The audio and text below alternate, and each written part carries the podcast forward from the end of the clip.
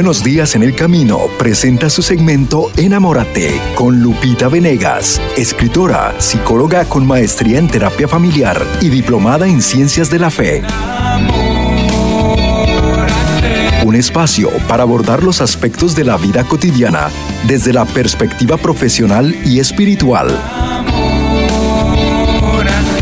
Enamórate con Lupita Venegas. A continuación.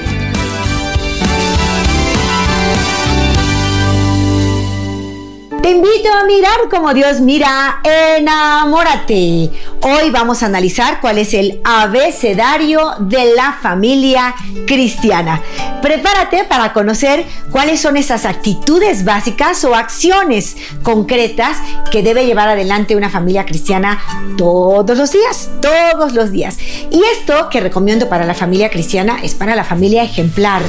No importa si, si practicas o no la fe cristiana, son cuatro acciones que conviene llevar a cabo en todas las formas de relación, en todas las relaciones humanas.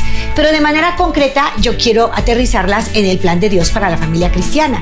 Dios quiere que cada familia sea reflejo de la Sagrada Familia, que lo que vivió la Sagrada Familia lo viva cada hogar y aquellos que tenemos en el corazón el anhelo de ver en Cristo a Dios y de seguirle y amarle siempre, pues estamos invitados a ser coherentes. No podemos decir que formamos una familia cristiana, que vamos a misa los domingos y no vivir este abecedario de la familia.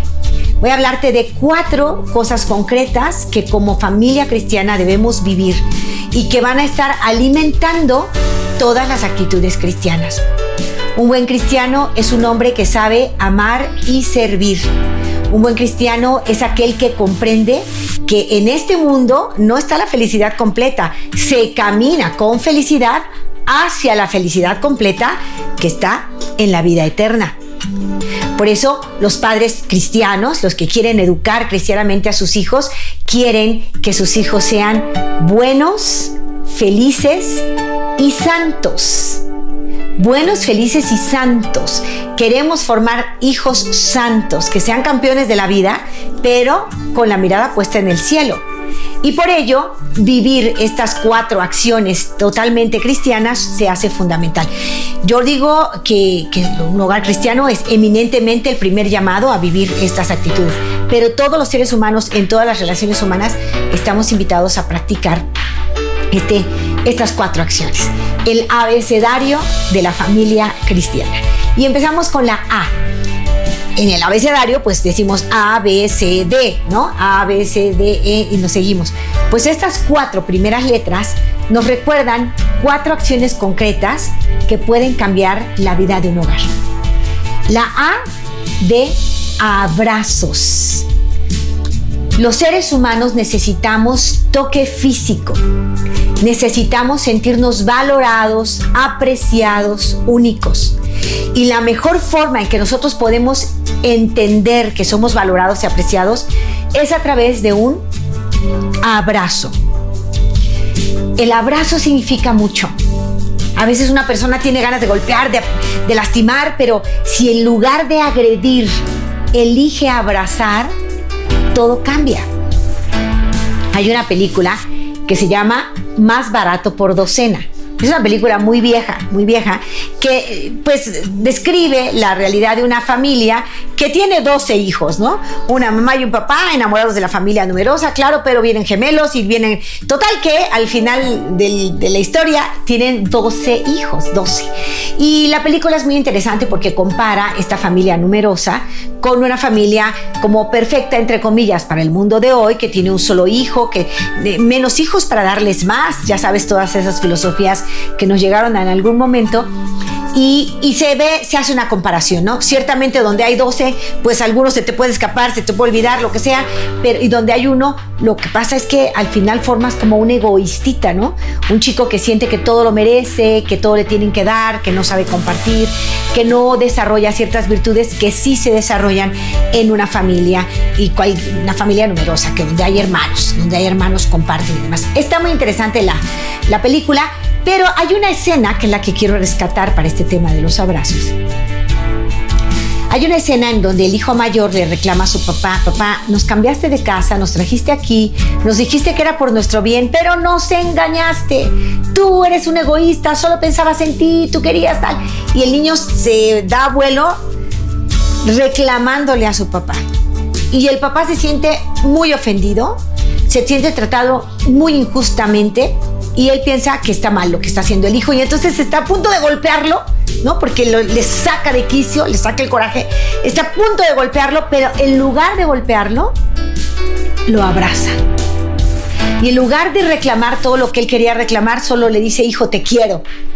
Y ese abrazo es un abrazo sanador. Ese hijo entiende que aunque su padre se equivoque, aunque tenga, que hoy tenga errores, lo que sea, lo quiere. Y, y, este abrazo acaba logrando una reconciliación que no se iba a dar con palabras ni de ninguna otra manera. Era un gesto, era un abrazo necesario. Entonces, dar abrazos es algo que nos acerca muchísimo y que es como decir un gran discurso sin palabras. Un abrazo dice, te amo, estoy aquí, me importas. Un abrazo dice, estoy contigo.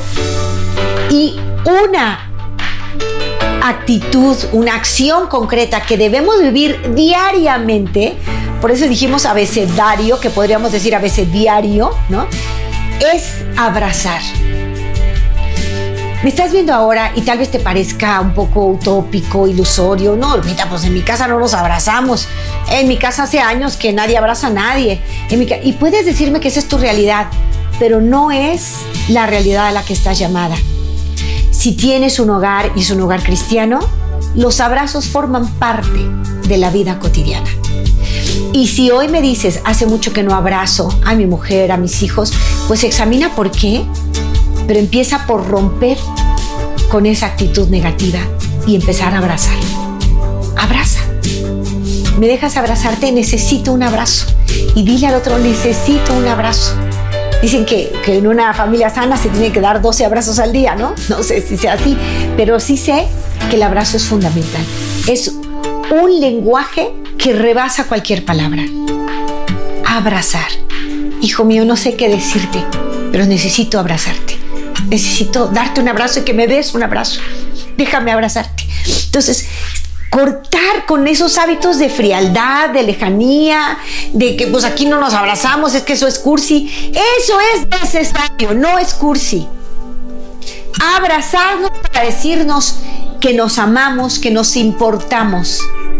Abrazos todos los días. La A de abrazo es indispensable. En un hogar cristiano debe haber abrazos. Desde muy temprano mañana, qué bueno que hagas este hábito. Abraza a tu esposo, abraza a tus hijos. Desde muy temprano. Buenos días, amor, y apriétalo fuerte. Buenos días. Te quiero. Estamos tan metidos en nuestras broncas, en nuestras este, situaciones emocionales, que nos importamos tanto a nosotros mismos que nos dejan de importar los demás. Yo estoy enojada, yo estoy ofendida, yo estoy eh, de mal humor y yo importo, los demás no me importan. Eso no es un hogar cristiano.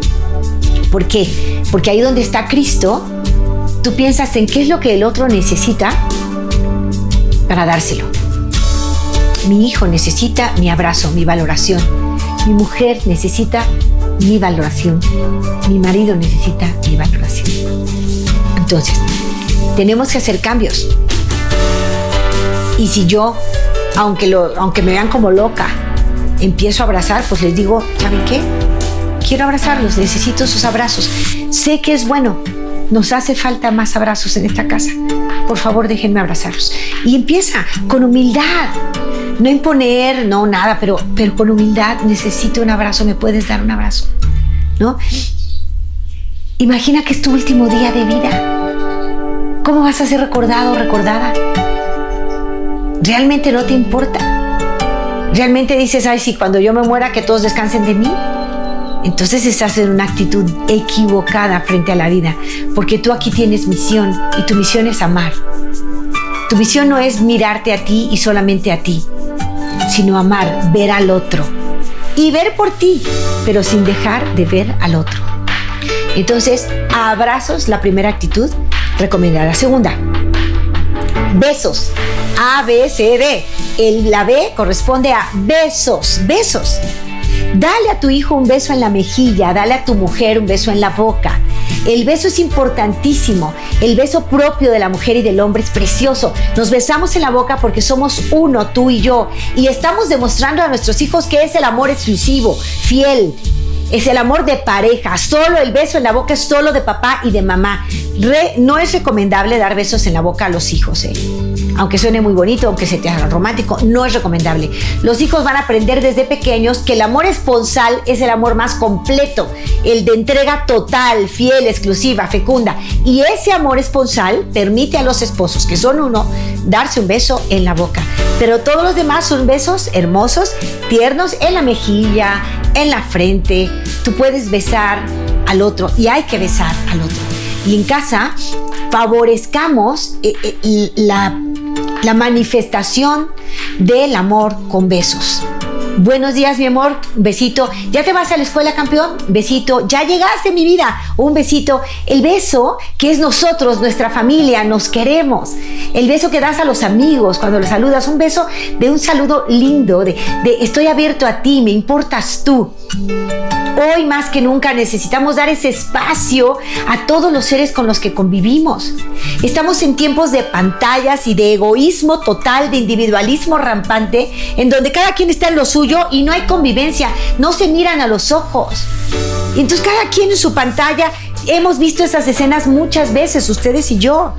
Reuniones familiares en donde cada quien está con su celular tenemos que hacer a un lado los celulares, los medios de comunicación que sean útiles para las cosas buenas, para comunicar, para aprender, está muy bien, pero estar ahí perdiendo el tiempo, eh, mirando lo que nos está estorbando para amar a los nuestros y a veces generando tentaciones en las pantallas, en las redes, pornografía, relaciones virtuales, sexting, tantas cosas que pueden darse a través de estas redes. Es terrible lo que está pasando y hemos dejado de tener contacto entre nosotros. Primera parte de estas cuatro letras del abecedario, a abrazos tenemos que abrazarnos. Algún un hombre me dijo un día, yo no puedo abrazar porque mi papá a mí nunca me abrazó. Bueno, estoy de acuerdo que tu papá nunca te abrazó, pero eso no quiere decir que no puedas abrazar. ¿Tienes brazos? Sí. Abraza. Entonces, dice el que, que sí, que pudo abrazar por primera vez a su hijo pensando, pues es que sí puedo. Estaba bloqueado, ¿no?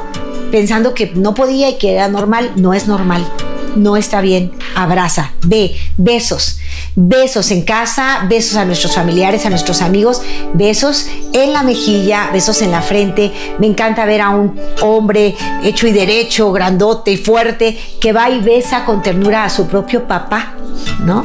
Que le da un beso en la frente y le dice, jefe, al papá, ¿no? Ya, ya ya viejito, ya sin fuerza, ya a lo mejor ha perdido hasta estatura, qué sé yo. Y el, hijo fuerte va y respeta a su papá y le besa la frente. Qué cosa tan bonita. Besos con los que amamos y beso en la boca solo a tu esposo, a tu esposa, porque esta es una forma de mostrar a nuestros hijos lo que es el amor conyugal, en donde hay exclusividad y entrega total ¿no? Solo el beso en la boca es para papá, es para mamá. Y cuando tu hijo intente besarte en la boca, le dices, mamá, mi amor, tú eres mi hijito, me besas en la mejilla. El beso en la boca solo, solo, solo se da entre papá y mamá. Y eso es una forma muy natural de ir explicando cómo el amor de ser humano es fiel, total, exclusivo y fecundo. Es una forma natural de irlo explicando. B de besos. A de abrazos. B de besos. C. C de cariño. Numerosos estudios a nivel internacional muestran que lo que más ayuda a un clima favorable en el hogar, un clima que desarrollen cualidades, los hijos, virtudes, un clima favorable para desarrollar seguridad personal, confianza básica, es aquel en donde hay un trato cariñoso, sé de cariño, trato cariñoso de los padres a los hijos. Estudios han demostrado que esto es fundamental. A veces en casa es donde más rudos somos. Muy amable con la vecina. Sí, vecinita, mucho gusto. Adiós, mua, muato. Perfecto. Y llegas a casa y quítate, me estorbas, porque eres un tal por cual. Nos humillamos, nos lastimamos, hablamos con groserías. Esto hace mucho daño en un hogar. El cariño en el trato es fundamental para el sano desarrollo de una persona. Desarrollo psicológico armonioso que lleva a la salud emocional, a la empatía, a la inteligencia emocional. El trato cariñoso es fundamental. ¿Qué clase de trato hay entre ustedes en casa? ¿De veras están de grosería en grosería? ¿Se descalifican? ¿Se ponen apodos? gritonean y, mandan a, ya sabes hasta dónde al otro. Si esto está pasando en tu casa y están muy acostumbrados, si es lo del hogar y es lo que ustedes usan, hay que cambiarlo. Prométete, prométele a Dios, quiero cambiar mi lenguaje, quiero ser cariñosa, cariñoso con los míos en casa. ¿Y qué es el cariño? Pues palabras dulces. Mi vida, ¿me puedes ayudar con esto? mi vida. No es, nadie me ayuda a sacar la basura, ¿no? Eso es negativo, eso es grosero, eso te saca de quicio a ti, no, no, no motiva a nadie. En cambio, mi amor, necesito un hombre fuerte, ¿me ayudas a sacar la basura? Eh, ¿Le estás diciendo que lo quieres, mi amor? Necesito un hombre fuerte, le estás diciendo confío que tu fuerza es suficiente, ¿no? Y, estás estimulando, aprender un lenguaje positivo, cariñoso. Si no lo sabes, lo puedes aprender y poner en práctica buen trato, cariñoso trato de padres a hijos, de hijos a padres y entre pares, entre hermanos y entre cónyuges. El trato cariñoso es fundamental en todo hogar cristiano. Estamos revisando el abecedario del hogar cristiano. A de abrazos, B de besos, C de cariño. Demostradísimo ya, el trato cariñoso en un hogar favorece el desarrollo armónico hacia la madurez de toda persona. Entonces, trato cariñoso es fundamental. Si en mi casa hay gritos, sombrerazos, amenazas, groserías, eso tiene que cambiar. Y a lo mejor tú me dices, Lupita, es que no, mi familia nunca va a cambiar, ellos son así. A ver, tú no puedes cambiar a los demás, pero sí puedes cambiar tú. Y si eres el hombre que me está viendo, si eres el hijo, si eres el que seas, el, el rol que te toque desempeñar en casa, cambia tú que a través de ti vendrán los cambios en los demás. Cuando una parte del sistema cambia, todo el sistema se tiene que acomodar para reconfigurarse a esa parte del sistema. Este es el enfoque sistémico en psicología y es buenísimo. Cambias tú y logras cambios en los demás. Así es que, en tercer lugar, trato cariñoso en casa. Y si tienes que hacer cambios, hazlos que mi esposo es un borracho y cuando llega borracho nos insulta, nos ofende, es su problema, él tiene que mejorar, hay que ponerle límites, tiene que buscar ayuda, pero tú, tú ya no vas a ser grosera porque el otro es grosero. Como todos son aquí groseros, yo también. Como tú me faltas al respeto, yo también. Dime en qué mejora eso tu hogar. ¿No lo estás empeorando? ¿No estás contribuyendo a un fuego devastador que arrasa con todo? Es tiempo de cambiar tú cambia y tu entorno cambiará. Empieza tú. Recuerda, trato cariñoso a los tuyos independientemente de que los demás puedan, no puedan, si están acostumbrados, no están acostumbrados. Independientemente tú cambias y empiezas a dar un trato cariñoso. Y D, A de abrazos, B de besos, C de cariño, caricias, con palabras y con gestos. Y D muy importante de diálogo, de, de diálogo. Necesitamos hacer, construir un hogar cristiano. Pongámonos en manos de Jesucristo diciéndole, quiero hacer tu voluntad. Tú diste tu vida por mí. ¿Yo qué he hecho por ti? Yo deseo agradarte, Señor. Yo deseo reparar por el mal que yo misma he hecho y que yo provoqué clavándote en la cruz. Yo quiero cambiar y con tu ayuda lo lograré. Señor, quiero dar más abrazos en casa, más besos, más caricias, pero también quiero aprender a dialogar. Y dialogar es escuchar en primer lugar, escuchar. Si el otro habla, yo escucho con un deseo empático, es decir, como simpático, ¿no? Como agradable. Yo quiero ponerme en tu lugar, comprender lo que me dices, ver más allá de tus palabras, qué te duele, qué necesitas. Quiero escuchar. Es la primera clave para un diálogo exitoso. Saber escuchar. Quiero escuchar, quiero ponerme en tu lugar, quiero tratar de entenderte, sinceramente lo quiero. Voy a ir más allá de tus palabras para descubrir tus verdaderos motivos.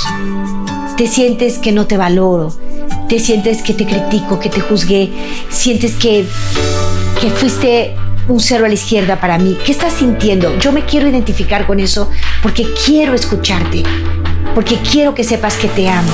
Entonces, lo la primera habilidad para ser una persona, un buen conversador, alguien que sabe dialogar, es saber escuchar.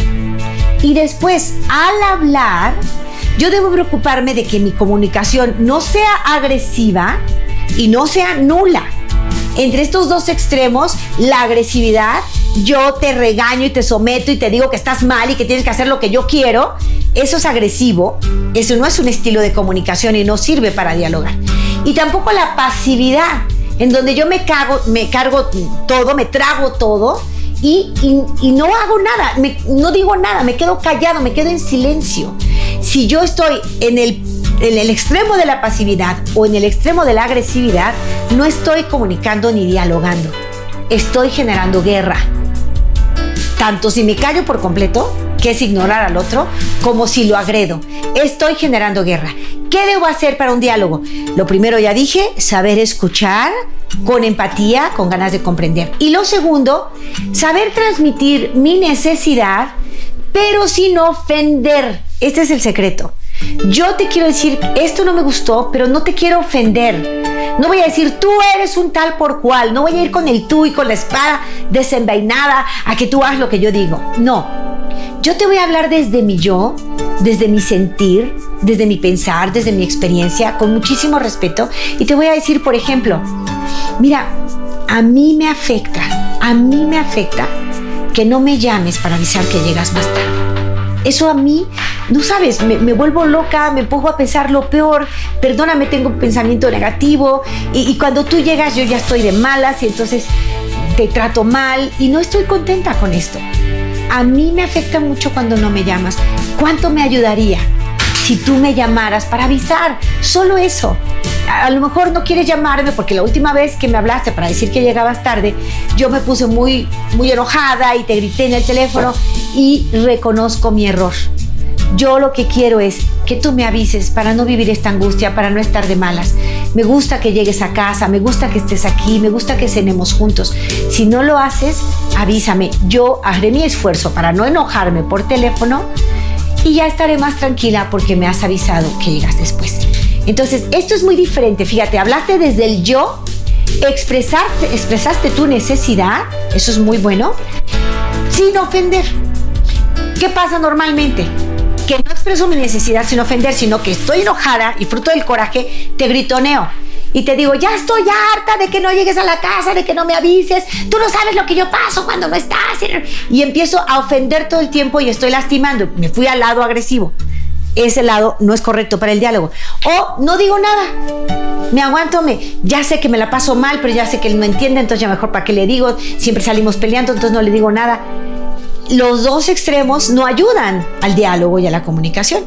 Entonces yo tengo que ser una persona que aprenda a ir en el centro, en lo asertivo, saber escuchar con empatía y luego expresar lo que siento desde el yo sin ofender.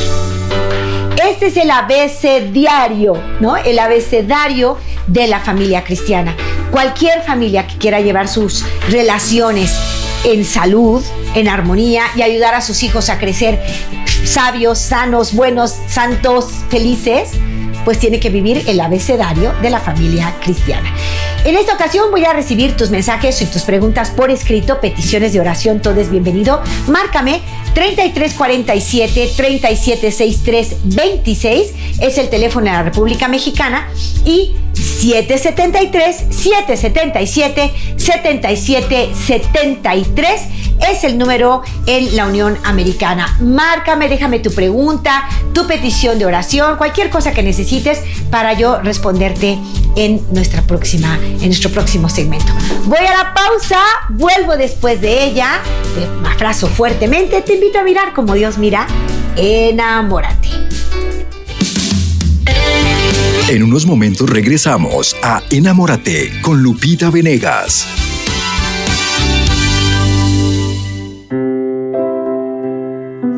El jueves santo tenemos la celebración la cual hay varios, varios elementos que, que componen este bello día.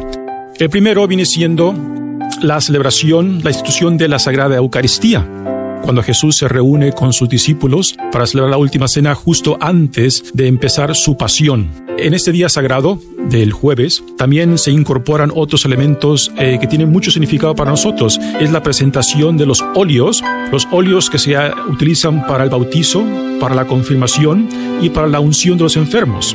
Al igual que también tenemos el lavatorio, a cuando Jesús, dentro de ese día sagrado, ese evento sagrado en la última cena, cuando Él se levanta y le lava los pies a sus discípulos, dándoles a entender que el llamado de Dios es al servicio, que al igual como Jesús está al servicio del reino, al servicio de Dios Padre, también sus discípulos y apóstoles son llamados a servir a otros. Así que este día jueves santo están estos elementos en la cual nosotros celebramos la institución de la Sagrada Eucaristía, la institución del sacerdocio, la presentación de los santos óleos que fueron bendecidos, bendecidos eh, días atrás en, el Christmas, la misa del Crisma, y después este, esta gran acción de Jesucristo que se pone al servicio de aquellos que Dios les ha puesto en su camino, que es un ejemplo para nosotros a seguir, que nuestro bautismo nos llama en el prójimo.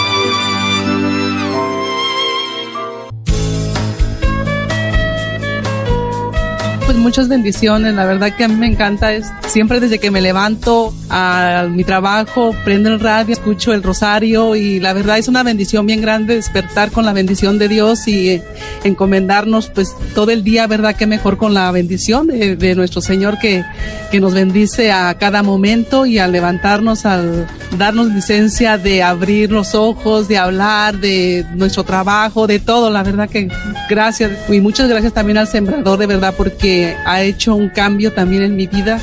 Antes creía en Dios y todo, pero la verdad que el sembrador ha sido una, una parte fundamental para, para mí. Toda la gente que no saben todavía que está en esta estación, aprovechenla porque es una oportunidad para recibir la bendición que Dios nos da cada día. Y la verdad que muchas gracias a todos ustedes.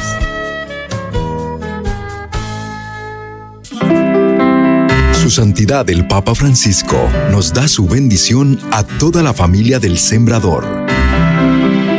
Y a todos ustedes que están viendo, escuchando, les deseo que el Señor les abra el corazón y entre su palabra allí. Por eso los bendigo de todo corazón.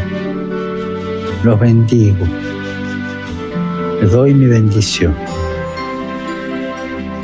como padre, como hermano mayor, como servidor de todos ustedes. Que los bendiga Dios Todopoderoso, Padre y el Hijo y el Espíritu Santo. Y por favor recen por mí. Gracias. Y la gran familia del Sembrador permanece unida en oración por el Papa Francisco. Seguimos eh, en esta transmisión. Vamos a seguir en este tema abecedario de la familia cristiana con Lupita Venegas. Adelante, Lupita. Por otro lado, por ejemplo, es muy buen proveedor, como dices. A veces los hombres dicen, yo, yo ya cumplo, o sea, yo trabajo para mi familia, los mantengo, los sostengo, les doy todo lo que necesitan y más, y así demuestro mi amor. Hay hombres que son así. Acuérdate que para el hombre, varón, es mucho más difícil que para la mujer expresar sus emociones, pero tienen emociones, tienen sentimientos, les cuesta trabajo expresarlos de una manera conveniente.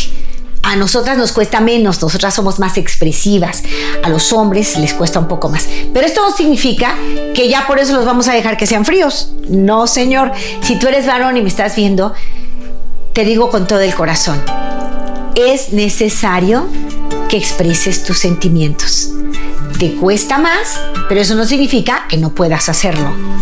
Debes hacerlo.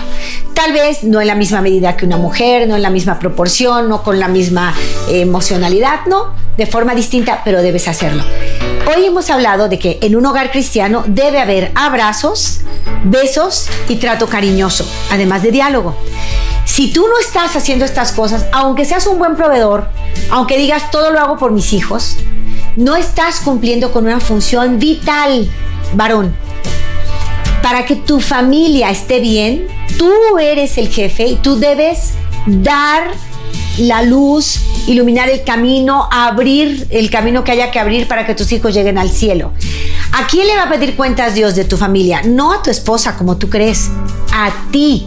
Tú eres el jefe de la familia y a ti te va a pedir Dios cuentas sobre los hijos que Él te dio, que Él te confió.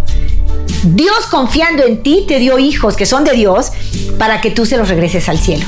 Entonces no digas yo ya cumplí porque los mantengo. Ahora, eso le digo al varón que está probablemente ahorita escuchándome y se lo digo con todo mi cariño, mi respeto, mi admiración. Yo admiro muchísimo a los hombres y creo que hay que amarlos mucho para que ellos puedan mostrar amor. Ahora abro a Patty, a la mujer a la que dices que él es frío. Patty, Suele suceder, nosotras como mujeres estamos muy necesitadas de cariño.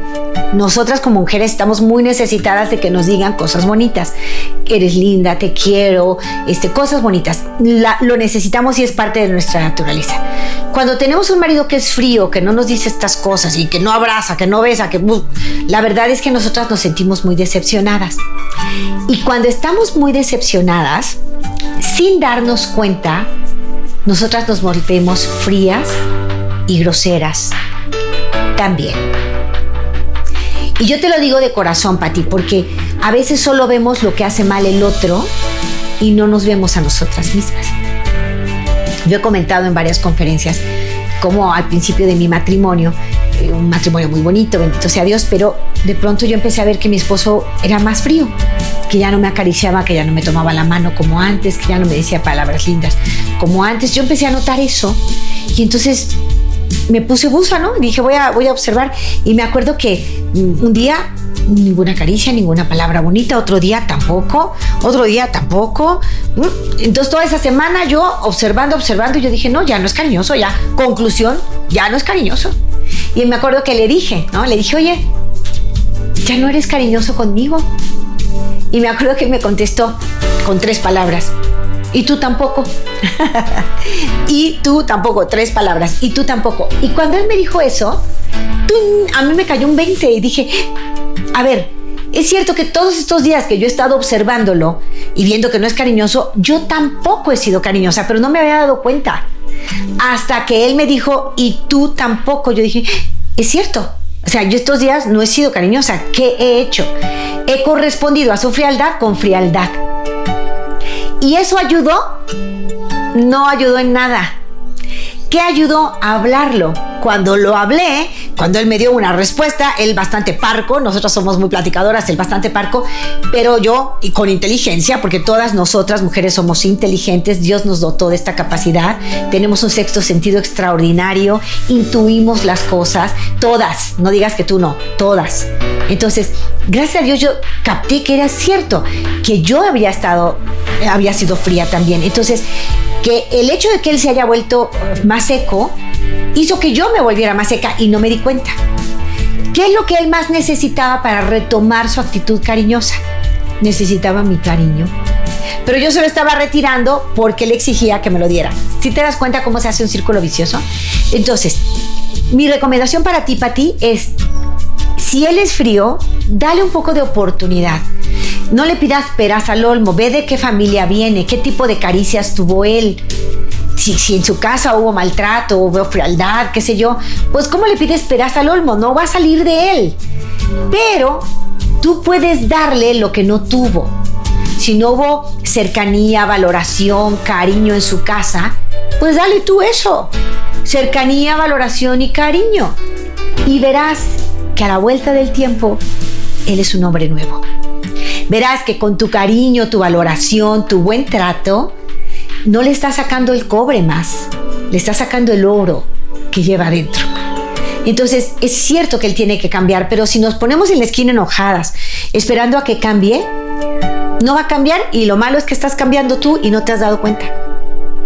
Entonces, tanto a ti que eres varón, que me estás viendo ahora, te digo, no es suficiente que mantengas. Tú tienes que estar ahí, que ser cariñoso, que dar abrazos, besos, cariño y diálogo todos los días porque eres un padre cristiano. Y si no has podido, pues pide la ayuda a Dios, que con Cristo podemos. Con Cristo podemos. Por eso vas a misa, haces oración, cada mañana le dices, Señor, ayúdame, y tú te vuelves un padre cariñoso. Tus hijos lo necesitan, tu mujer lo necesita. Si eres varón y me estás escuchando, este mensaje es para ti. Pero si eres mujer y estás en el caso de Patty y dices, ¿cómo le hago? ¿No va a cambiar? Sí, va a cambiar. Pero tienes que cambiar primero tú. Primero tú. ¿Vale, Pati? Yo sé que a veces no nos gustan estas respuestas y quisiéramos otras diferentes, pero te prometo que eso funciona. Alguna me dirá, no, yo lo intenté, pero no ha funcionado. No te engañes, no te engañes. Lo intentaste entre comillas, tenías un fin manipulador, controlador. No, tienes que amar y amar de verdad. Significa perseverar en el tiempo, no importa cuánto tiempo te lleve. Entonces no te engañes, no digas, lo intenté, no. Donde no hay amor, por amor y cosecharás amor. Dice San Juan de la Cruz. Y Jesucristo. Jesucristo nos dice, el mal solo se puede ahogar en abundancia de bien. Esta es palabra de Dios. Así es que hacer hogares cristianos implica cambiar nosotras. Margarita, mi querida Margarita, me dice, siento algo de rechazo a mis hijos. No sé cómo acercarme a ellos. Margarita Cortés. Esta sensación sí es algo que se está dando, fíjate, con mucha frecuencia últimamente. Esta sociedad individualista, con una cultura muy de yo realizarme, yo mime, está haciendo mucho daño, Margarita. Me hiciste recordar una serie que vi que no la voy a recomendar, pero que me impresionó por, por lo sintomática, o sea, presenta los síntomas de la cultura de hoy. Y hay una periodista ahí que tiene que realizarse, que quiere hacer el mejor reportaje de su vida, porque hizo uno en el que tuvo un error o algo así, no sé si la difamaron, no sé qué pasó. El caso es que iba a perder su prestigio y ella quería recuperarlo y para ella muy importante su reportaje. Tan importante, tan importante que estaba embarazada, pero le valía no se cuidaba en el embarazo, le estorbaba la panza, los vómitos, los malos ratos. Cuando estaban juntas y todo y estaba incómoda, le decía, no se fijen, no pelen, no me pasa nada. Y ella estaba medio sufriendo, pero seguía adelante con, con su chamba, ¿no? Eh, al grado que ya va a tener al bebé, pero ya no tiene que terminar su, su, este, su artículo. El, el ginecólogo le dice, vaya a casa y relájese y ella le valió, ya siguió trabajando. Estando en la oficina, tenía que conseguir un permiso de alguien, está por teléfono luchando, se le rompe la fuente y no se mueve de ahí porque ella tiene que sacar su artículo. Y entonces el bebé realmente le estorba. El día que tiene que ir a que le digan el sexo del bebé, eh, refunfuña por todo, se enoja por todo. Yo no sé cómo el marido le tenía tanta paciencia, bendito marido, todo el tiempo le tuvo paciencia, amaba a la criatura, eh, aquel señor, pero ella, su carrera era lo primero. Y entonces, bueno, pues ya nace y, tenía que, imagínate la fuente rota y no moverse de ahí hasta lograr que le dieran el permiso para el artículo. Logra lo que tenía que lograr y entonces todo mundo le aplaude en la oficina todo el mundo como diciendo, heroína, su artículo salió adelante, no importaban las circunstancias. Estamos poniendo en desorden nuestros valores. Antes que su bebé está su artículo. A mí me impresionó esa escena, en general la serie, en donde sí se muestra esta cultura en la que estoy primero yo y mi anhelo y mi, y mi realización y, y mis logros, yo, yo. A ver, quiero comprenderlo. O sea, somos hijos de nuestro tiempo. Hoy nos dicen que yo valgo si logro mis metas, si tengo un triunfo, si... Y entonces para mí eso es mi valor. Hoy nos dicen también que tener hijos, ser madre y ser esposa es cuestión de esclavizarse y le hemos perdido el valor bellísimo, sobrenatural que tiene el ser madre y esposa. Y en esta, en esta sociedad actual no se favorece que yo sea una buena mamá si además la cultura me dice que ser mamá es de, es de esclavos, es tonto, pero además yo he tenido problemas emocionales que, que, no me permiten dar amor, entregarme por completo, problemas emocionales que me hacen querer protegerme todo el tiempo. Hay muchos factores que pueden contribuir a que tú rechaces a tus pequeños. Puede también tratarse de una depresión He sabido de mujeres que caen en depresión bioquímica, es, de, factores internos, ¿no? Y dicen, veía a mis niños, me han dicho, ¿no? Veía a mis niños que necesitaban comer y yo no me paraba de la cama.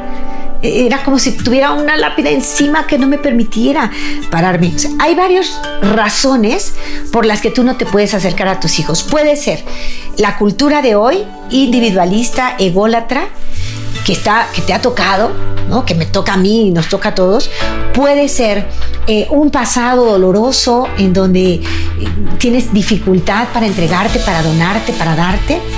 Puede ser una depresión endógena que tenga eh, causa bioquímica cerebral interna o una depresión exógena también. Hay motivos por los que a ti te está costando trabajo abrirte a tus pequeñitos. Para poder sanar hay que plantearse correctamente el problema. El problema no son los pequeñitos. El problema está en ti. Descubre cuál es el origen. ¿Es el ambiente? ¿Es tu historia personal, emocional? ¿Es una posible depresión? Puedo yo señalar estos como factores que pueden desencadenar ¿no? el hecho de que tú no te acerques mucho a tus pequeñitas. Investiga cuál es la razón y sánala. Si es necesario, haz un curso de sanación del niño interior, si es algo de tus emociones en tu historia.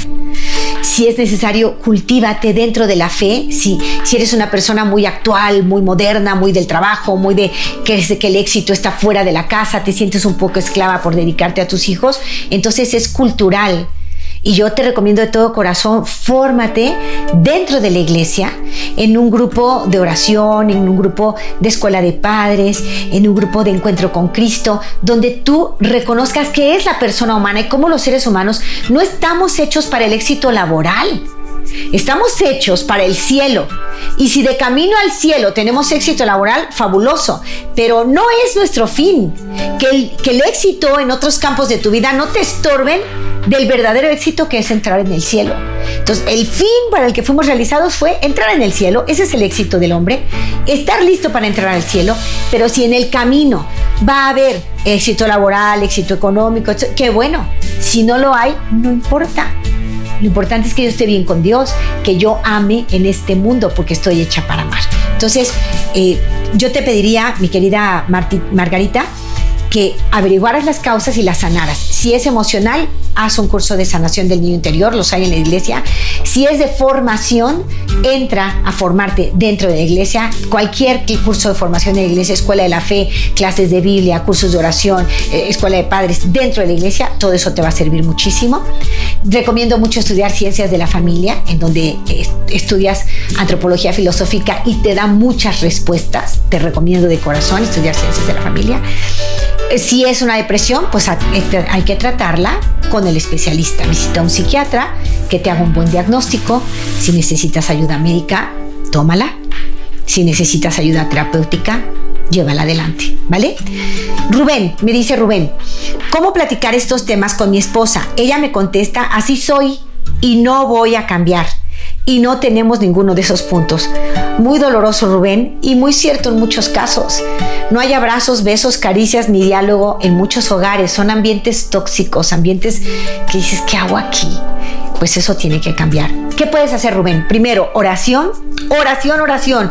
Sincera, fiel. Eh, ve a visitar al Santísimo, ve a la iglesia, ponte de rodillas, pídele a Dios con toda tu fuerza, Señor, reina en mi hogar, reina en mi hogar.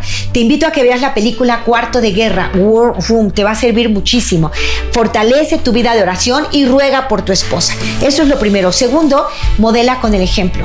Que vea que tú te acercas a la iglesia, cambias, eres positivo, das más abrazos, más besos. Que vea lo que tú haces y acompáñalo de pequeñas frases. No mucho rollo y nada de acción. Es mucha acción y poquito rollo. Acompáñalo.